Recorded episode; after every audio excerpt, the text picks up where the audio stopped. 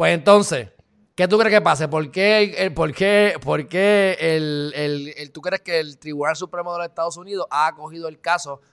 A mí me gusta. Vertiente 1. ¿Qué puede hacer Biden que no ha hecho y qué tú crees que se le está pasando a Biden? ¿Qué tú crees que va a pasar con el Tribunal Supremo? Al final del... O sea, ¿cuál es tu predicción? Bueno, Según la eh, Luna, el eh, Sol y Marte y Saturno y Plutón.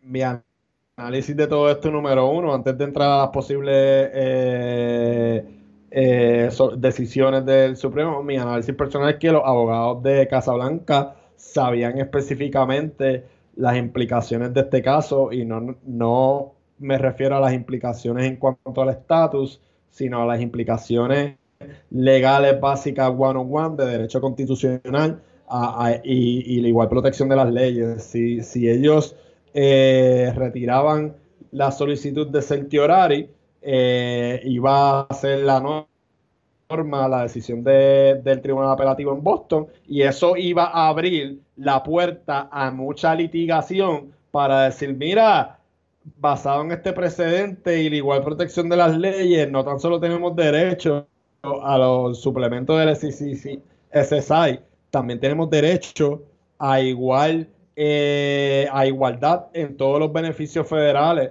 eh, los puertorriqueños. Y pues eso es lo que no quería Casablanca, que llegara a eso, a, que se abriera la oportunidad que en los tribunales se dijera que todos los puertorriqueños tienen eh, derecho a igualdad de fondos federales, igual que los estados en todos los fondos federales. Es así de básico. Los abogados de Casablanca sabían las implicaciones reales de este caso y las consecuencias de este caso de, retirar la solicitud de certiorari. Y mi gente, por eso es que no lo hicieron. Entonces, cuando tú le preguntas a un estadista, ah, Baden te mintió Biden te echó eh, en el bolsillo. Te dormiste con Biden. Biden lo otro, lo único que te dicen, se quedan callados. Ah, ah, ah, pero, pero, pero, esto no estuviera pasando si fuéramos Estado. Y yo como que, pero es que le estás dando la vuelta al asunto. Esto no es cuestión o no de que si somos Estado Esto es cuestión de que Biden te cogió de zángano y te durmió. Te durmió en la lona y por ahí se tiró, mira, plaquiti y ahí te cogió de sorpresa y eh, con el caso. Porque, mira, si yo soy el más amigo de la estadidad, yo quitaba la solicitud de certiorari y ya. Ya. Era tan fácil como quitar eso. Tuviste nada más como un día o dos días en la, en la administración y ya estaba sometiéndole documentos al Tribunal Supremo diciéndole, mira, en tal caso, la mayoría de ellos eh, casos constitucionales. En tal caso, eh, yo retiro eh, los argumentos del tribunal del gobierno federal. Desistimos del caso. En, otras palabras, cuando habla de y eso es un, la, verdad, para cuando tú vas a, radicar una moción para que el caso se vea en el Supremo, es un cerciorari, es pidiendo por favor, Supremo, por favor, verme el caso y te lo pueden denegar, dicen que sí.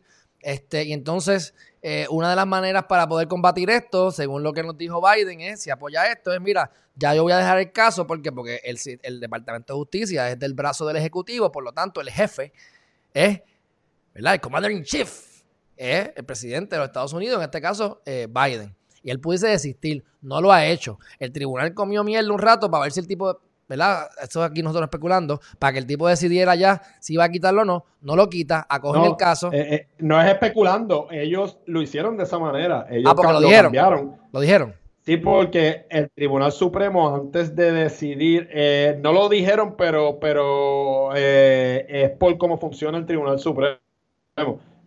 Antes de ellos decidir si acogen un horario o no, que cuando lo hacen ellos pueden dar explicaciones o no, eh, ellos lo que le llaman es, eh, tienen un proceso, lo que le llaman eh, las reuniones de calendarización. En esas reuniones ellos discuten todos los casos que van a rechazar, todos los casos que van a ver o todos los casos que, van a resolver.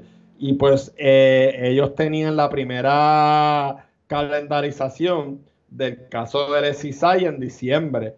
Eh, para ver si cogían el certiorario o no. Y ellos dijeron, mira, acaba, acaba de ocurrir una elección, tenemos una nueva administración, vamos a, y pues no lo dijeron, pero lo que hicieron fue que lo siguieron cambiando. Mira, lo movemos, lo movemos para la reunión de calendarización del mes de enero. Ah, lo movemos para la reunión de calendarización del mes de febrero. Y ahora fue que, y pues era para darle oportunidad a la nueva administración de que se expresara y, no lo hicieron. ¿Y, por qué eh, hay que tener cuidado con, con, esta decisión? Bueno, porque el Supremo Federal, ¿verdad? Y para los que no saben, ellos reciben miles y miles de solicitudes al año. Ellos escogen resolver eh, de manera general el 3 al 5% eh, de los casos eh, que piden un remedio al Tribunal Supremo Federal porque su jurisdicción, más allá de, las que establece la Constitución, es discrecional. Ellos la dan si ellos entienden que amerita la necesidad de que se resuelva el caso. Y pues por eso ahora entrando a las posibles decisiones que puedan tomar, eh, eh, no le favorece al movimiento de la estadidad que el Supremo Federal haya decidido que va a resolver el caso. ¿Por qué? Porque número uno, puede eh, revocar completo al circuito de Boston. Número dos, puede revocarlo parcialmente y confirmarlo parcialmente. Sí, que no se, sabe, no se sabe lo que va a pasar. Aquí esto es, no es mejor caso que el que no, se ve. Ahora todas las partes están asustadas porque no se sabe qué va a pasar. ¿Qué tú crees que pasa? Y,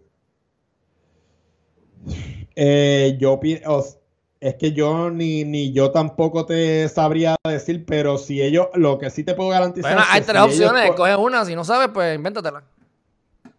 Pues mira, las tres opciones son estas. O ellos van a revocar al primer circuito de Boston, o, van a revocarlo y confirmarlo parcialmente, pero limitando su aplicación. Y a lo que me refiero con esto es, mira, si los puertorriqueños y los que se muden a Puerto Rico merecen igualdad de CISAI, pero nada más en, en CISAI. Eh, por ser un territorio no incorporado y porque lo de el territorio incorporado o no incorporado se le debe dejar a, la Cámara Legislativa. Eh, y la tercera, que es la menos que yo veo probable, es que confirmen la decisión. Bueno, pues yo, vamos a ser interesante. ¿Tú crees, tú crees, yo creo que tú apuestas a que lo van a limitar. A Melvin dicen que lo va a negar. Pues yo voy a decir que lo van a aprobar, olvídate de eso, ¿qué puede pasar? para que sea interesante. Yo también pienso que no lo van a aprobar, pero ojalá y lo aprueben. Porque ese día voy a salir desnudo a la playa a sentir el frío de la nieve que va a caer en Puerto Rico. Porque, fuera de relajo, estaríamos bien cerca de la. Ya lo que faltaría es que votáramos por el presidente y dos o tres cositas más. Pero eh, quisiera ver los argumentos del PNP después de esa decisión de ser favorable. Pero bueno, ¿Algo más que quieras hablar sobre este tema? Eh, chévere. No, no, yo creo que ya lo he dicho todo.